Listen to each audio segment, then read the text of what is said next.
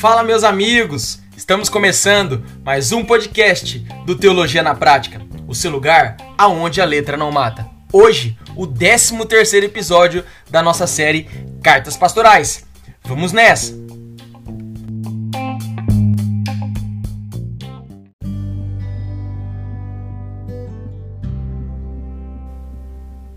Muito bem, meus amigos, vamos iniciando mais um episódio do podcast Teologia na Prática, mais uma sessão da nossa série Cartas Pastorais.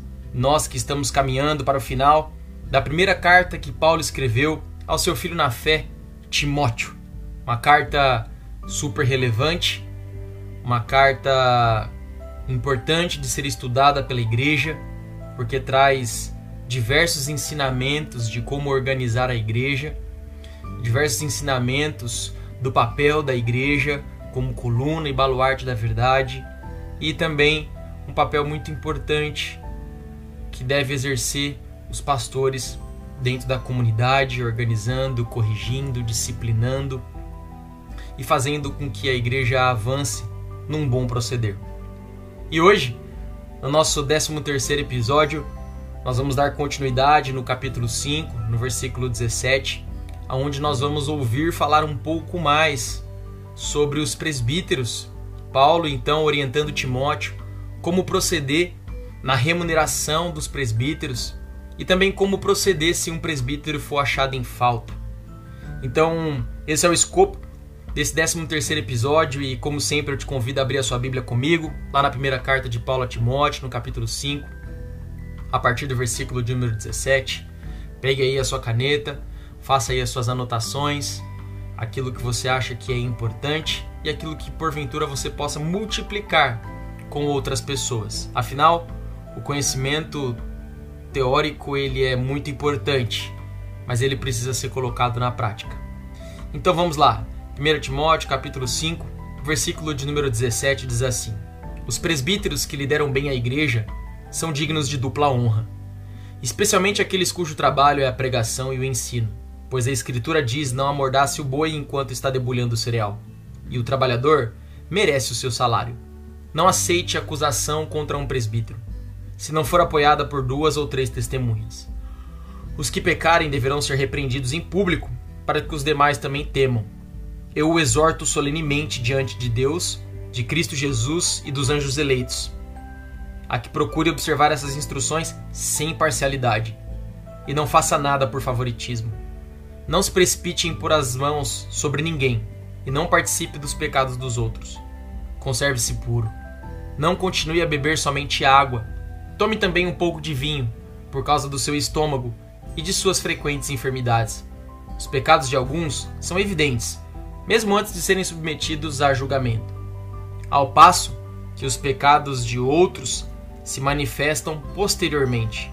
Da mesma forma, as boas obras são evidentes, e as que não são não podem permanecer ocultas.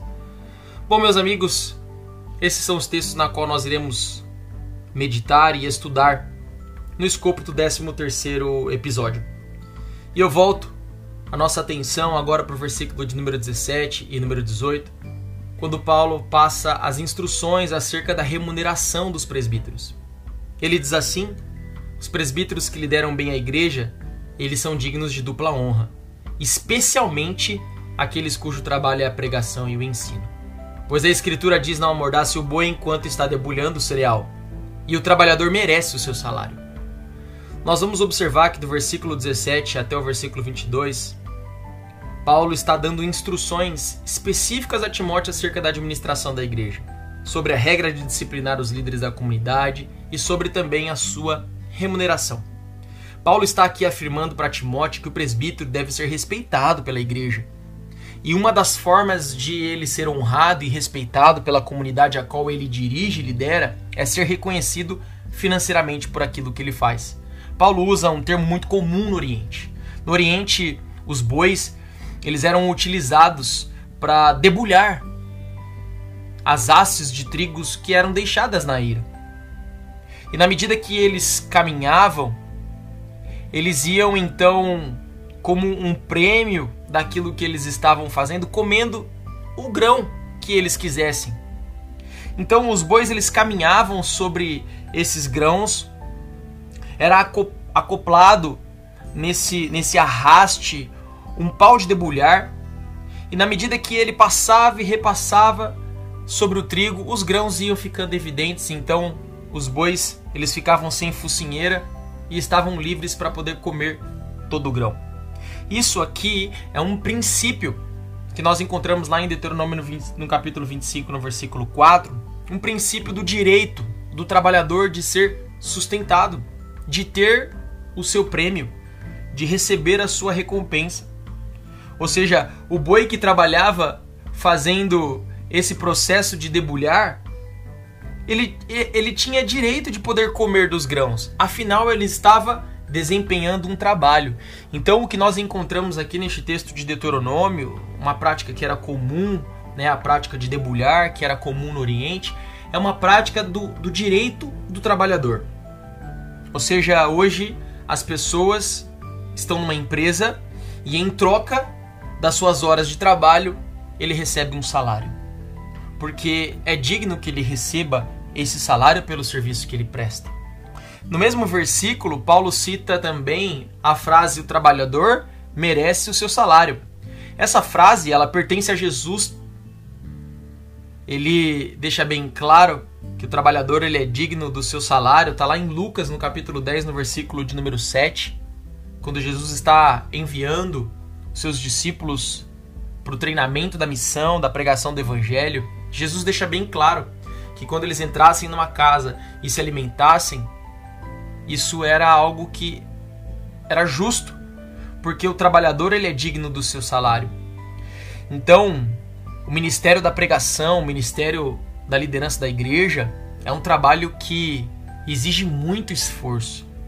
É um trabalho que desgasta o presbítero, o ancião, o pastor. É um trabalho que, quando desempenhado, ele é digno de ser remunerado. Ou seja, todo homem que trabalha, ele merece o seu sustento. E quanto mais ele trabalha, mais o seu ganho se torna evidente, se torna merecido. Ou seja, Paulo está orientando a Timóteo que os presbíteros, aqueles que lideram a igreja, eles devem ser remunerados, eles devem receber o seu salário. Isso é justo, é algo digno. E Paulo coloca uma nota muito especial.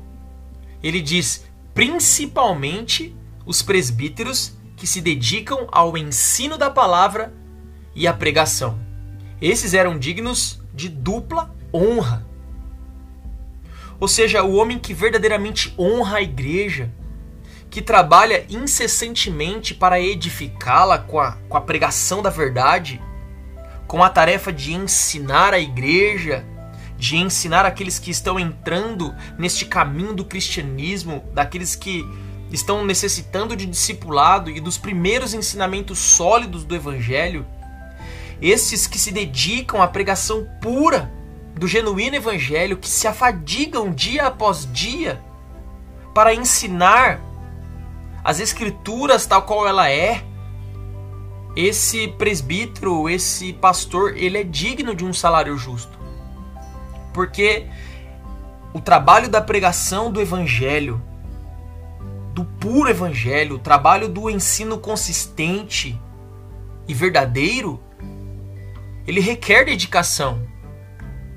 Aquele que se propõe a pregar o verdadeiro evangelho e a ensinar com esmero a igreja, esse tem um trabalho árduo pela frente, tem horas e horas de dedicação ao Senhor para que a igreja seja edificada, para que a igreja seja abençoada, para que a igreja seja santificada, para que a igreja seja fortalecida, corrigida, alinhada pela palavra de Deus. Isso requer tempo, esforço e dedicação.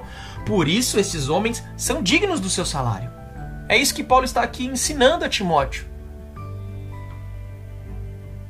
Então, Paulo está trazendo a Timóteo um padrão claro da administração dos recursos da igreja. Nós, ainda neste desta primeira parte das cartas pastorais, nós ouvimos falar do trabalho dos diáconos, dos recursos que eram enviados para suprir as necessidades das viúvas. Nós vimos isso no episódio anterior, no 12 episódio. Mas aqui Paulo também está falando que esses recursos, os recursos que entram na igreja, também são para honrar a vida do pastor que se dedica à pregação e ao ensino. E Paulo então fecha essa primeira parte acerca da remuneração do líder, do sustento do presbítero, para falar sobre as acusações contra um presbítero. No versículo 19 ele diz: Não aceite acusação contra um presbítero, se não for apoiada por duas ou três testemunhas. É muito importante nós não perdermos de vista que naquele tempo havia uma, uma, uma perseguição muito grande para aqueles que pregavam o verdadeiro evangelho. Olha Paulo, o quanto foi acusado o quanto foi desacreditado por muitos em seu ministério, acusado de falso mestre, acusado de um homem que queria o dinheiro da igreja, um homem desacreditado no seu ministério apostólico. Então, naquele tempo, deveria ter muito cuidado quando, se rece... quando fosse receber uma acusação contra o presbítero. E Paulo está usando aqui de novo o mesmo padrão que nós encontramos lá em Deuteronômio no capítulo 19, no versículo 15, que uma só testemunha não era suficiente para se levantar contra alguém qualquer tipo de acusação de algum pecado ou de alguma iniquidade. Seja qual for esse tipo de acusação, deveria ser feito pelo depoimento de duas ou três testemunhas, para que o caso pudesse ser julgado, para que o caso pudesse ser investigado e examinado. A Mishnah, a lei rabínica codificada, ao descrever um processo de juízo, diz: a segunda testemunha era igualmente trazida e examinada. Se fosse encontrado que o testemunho dos dois eram semelhantes, o caso era aberto para a defesa. Caso contrário, não havia motivo nenhum para iniciar uma causa. Então, a lei rabínica, a Mishnah, ela ainda colocava uma condição os dois testemunhos deveriam ser semelhantes para que começasse a se investigar e analisar o caso e dar ao direito do acusado a defesa. Então, Paulo está aqui alertando a Timóteo para que tomasse cuidado acerca de uma acusação contra um presbítero, para que ele não fosse injustamente julgado pela comunidade. Em épocas posteriores, as normas das igrejas estabeleceram que duas testemunhas elas deveriam ser inclusive cristãs. Porque como eu disse, naquele tempo era muito fácil se encontrar no mundo pagão uma pessoa maliciosa. Uma pessoa que fosse inventar uma falsa acusação contra um ancião cristão para desacreditá-lo e através dele desacreditar a igreja. Jesus mesmo orientou e ensinou os seus discípulos que a vida deles não só estariam em risco, eles não só seriam levados aos tribunais, como iriam inventar falsas acusações contra eles. Então Paulo está aqui reforçando o cuidado que Timóteo tinha que ter quando recebesse uma acusação de um presbítero. Essas testemunhas precisavam ser pessoas idôneas. E como eu disse posteriormente, a igreja estabeleceu que essas testemunhas fossem cristãs para que um pagão não queira desacreditar a mensagem do Evangelho e também a Igreja de Cristo. Como eu disse, nos primeiros dias da igreja, as autoridades eclesiásticas não duvidavam em aplicar a disciplina. Eles aplicavam a disciplina. Se fosse necessário, eles iriam aplicar a disciplina. No entanto, a liderança da igreja primitiva estabelecia essa norma de que as testemunhas fossem idôneas, corretas, cristãs, porque os cristãos naquele tempo eles estavam totalmente expostos ao desagrado e especialmente a ataques maliciosos, a invenções, a mentiras. Então você pensa que uma pessoa que é confrontada pela verdade do evangelho poderia se achar no direito de buscar uma revanche acusando este líder de uma forma maliciosa. Inclusive o acusando falsamente de cometer alguma irregularidade ou algum pecado. Então é necessário tomar muito cuidado, é o que Paulo está aqui orientando a Timóteo. Timóteo, tome cuidado ao receber uma acusação contra o presbítero. Isso deve acontecer conforme aquilo que era praticado na lei mosaica. Precisa ter duas ou mais testemunhas, essas testemunhas precisam ser idôneas, porque uma falsa acusação naquele tempo não era algo incomum. Então, Timóteo é alertado a tomar cuidado com as acusações. Mas, ao mesmo tempo que Paulo deixa claros cuidados, Sendo então provado o delito, o pecado de um presbítero, de um líder de uma igreja, de um pastor, esses deveriam ser repreendidos em público, para que os demais também temam. Então, Paulo, ao mesmo tempo que orienta Timóteo a tomar cuidado com as acusações, sendo provado o pecado, estes pastores deveriam ser repreendidos em público para que os demais também temam. Ou seja, sendo provado o testemunho das duas pessoas, sendo correto e procedente o relato das duas testemunhas, o desvio do presbítero deveria ser tratado e ele deveria ser repreendido em público para toda a comunidade. Essa repreensão pública, ela tinha um duplo valor. Primeiro, fazia com que o pecador considerasse seriamente a sua forma de ser.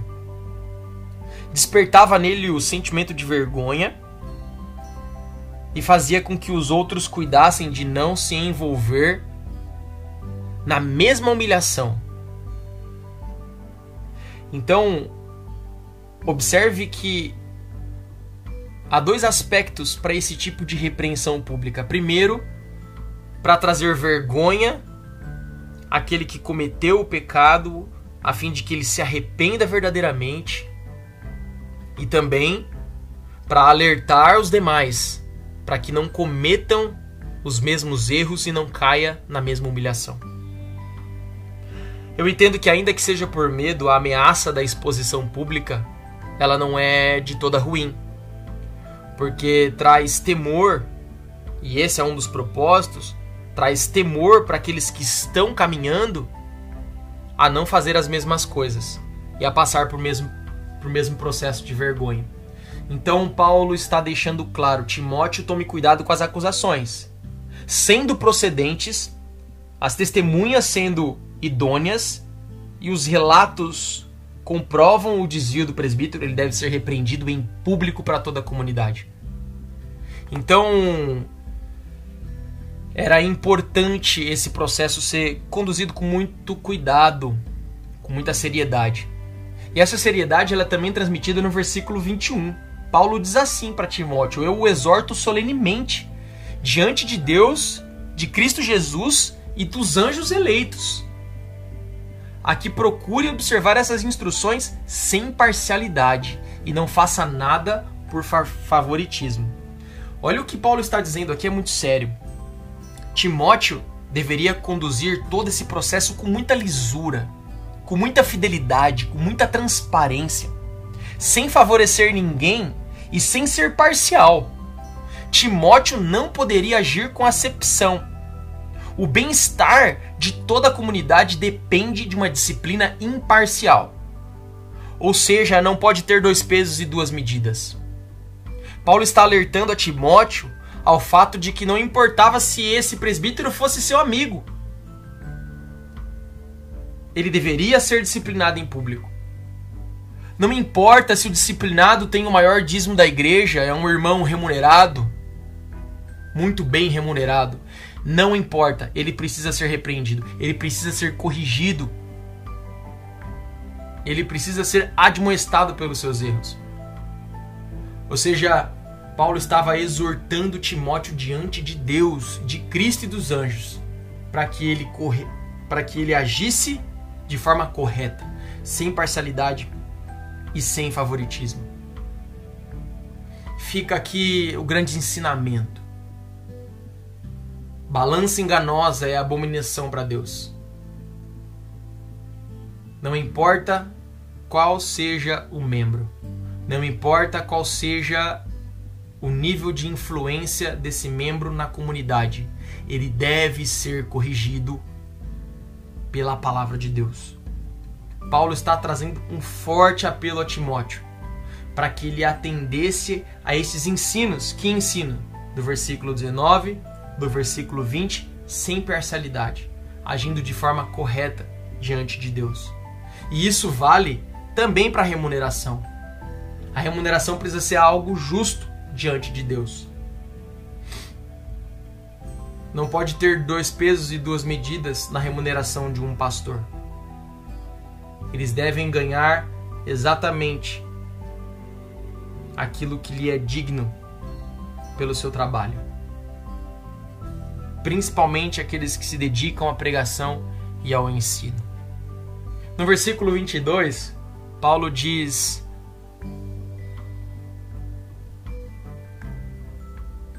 algo também sobre o impor as mãos. No versículo 22 está escrito: Não se precipite em impor as mãos sobre ninguém, e não participe dos pecados dos outros.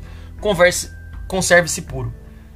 Esse não se precipite em impor as mãos sobre ninguém pode ter duas sentenças aqui em termos de significado. Primeiro, essa parte de não ser precipitado para impor as mãos a qualquer pessoa pode estar relacionada à ordenação a uma função na igreja. O que Paulo está querendo aqui orientar Timóteo, a primeira possibilidade é que antes de ordenar alguém, deve prová-lo, para que depois ele seja de fato ordenado. Ou seja, não se precipite em ordenar alguém para o ministério, mas antes prove-o.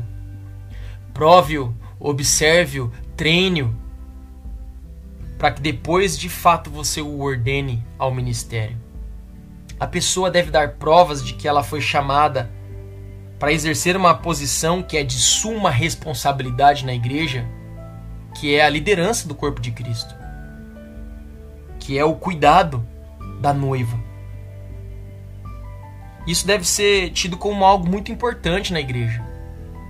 A ordenação de oficiais. Porque uma precipitação numa ordenação pode trazer o fracasso. Pode desonrar aquele que está sendo ordenado, mas também desonrar a igreja. A igreja precisa ser cuidadosa na ordenação.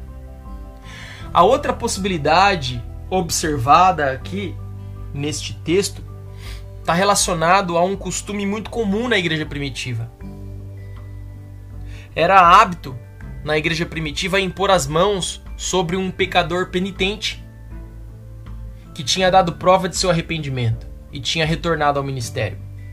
Estava estabelecido que quando o pecador se arrependia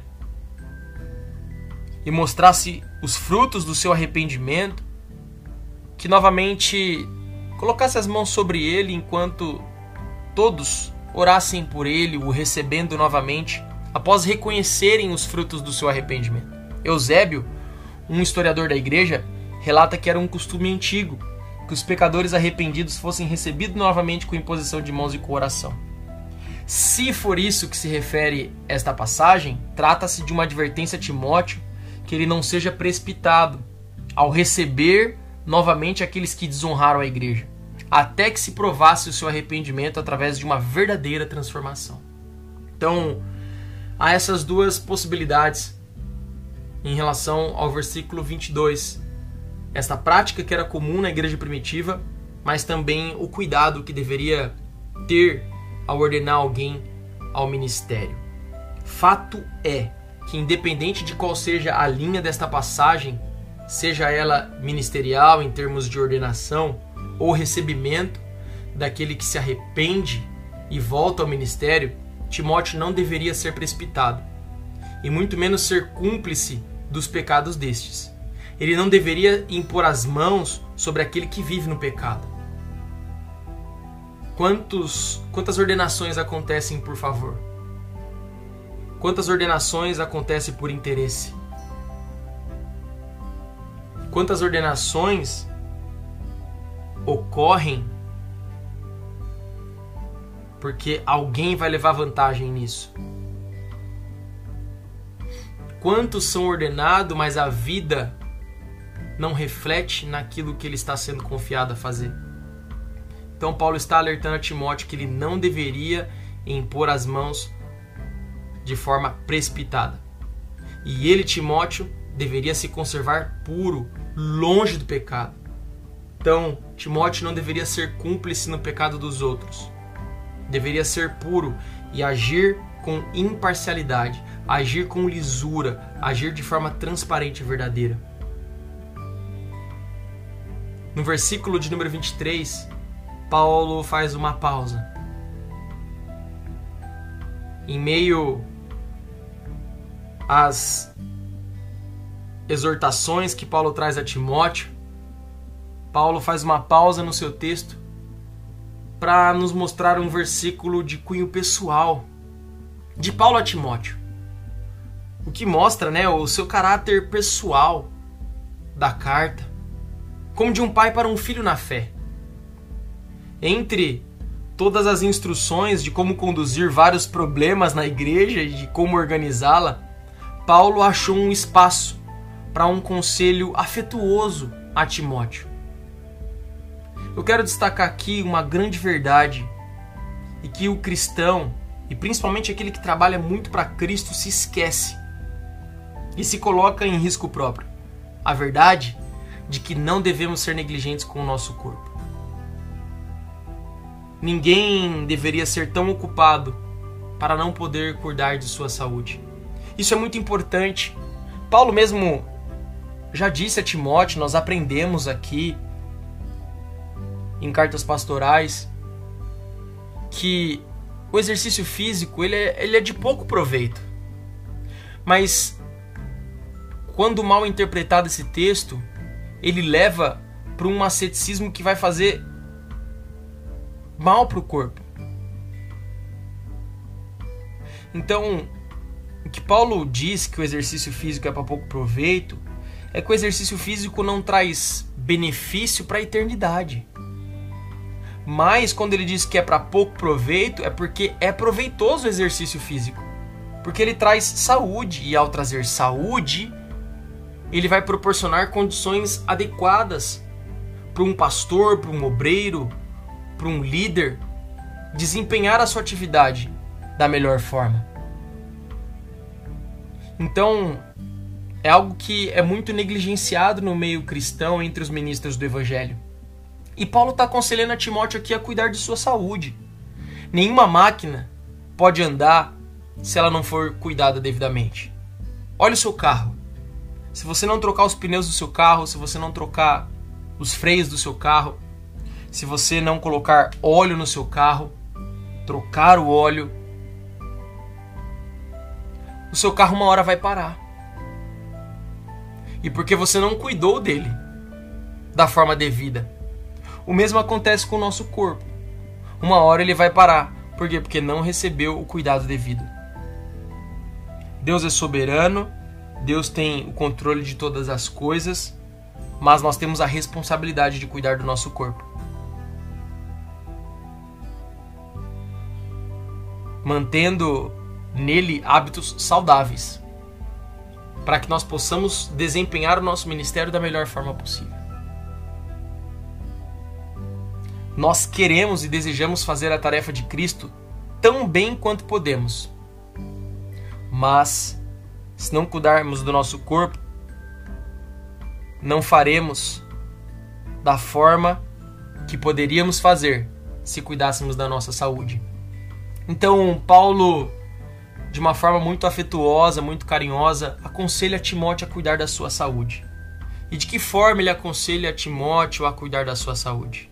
Ele diz: Não continue a beber somente água, tome um pouco de vinho por causa do seu estômago e das suas frequentes enfermidades. É importante dizer que esse texto não dá a ninguém o direito, a licença para se entregar ao consumo de bebida para se entregar ao consumo de vinho.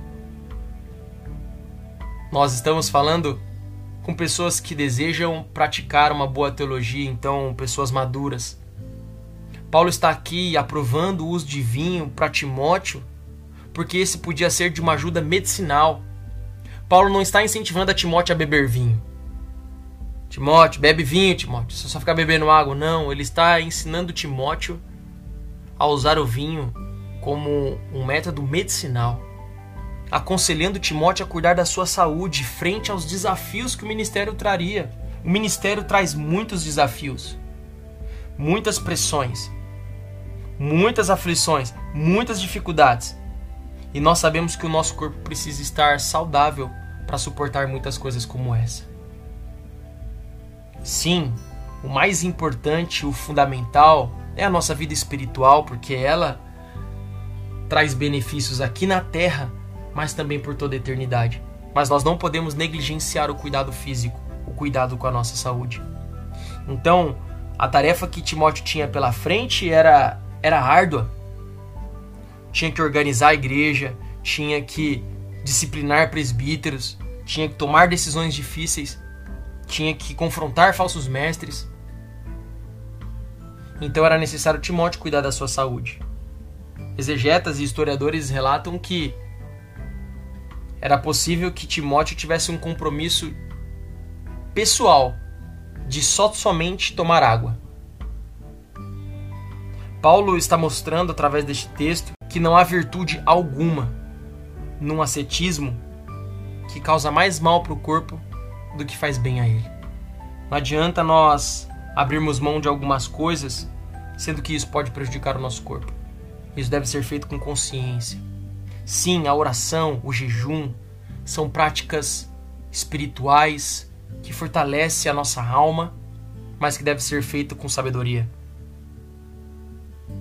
Então Paulo está aqui falando do uso de vinho para Timóteo de forma medicinal.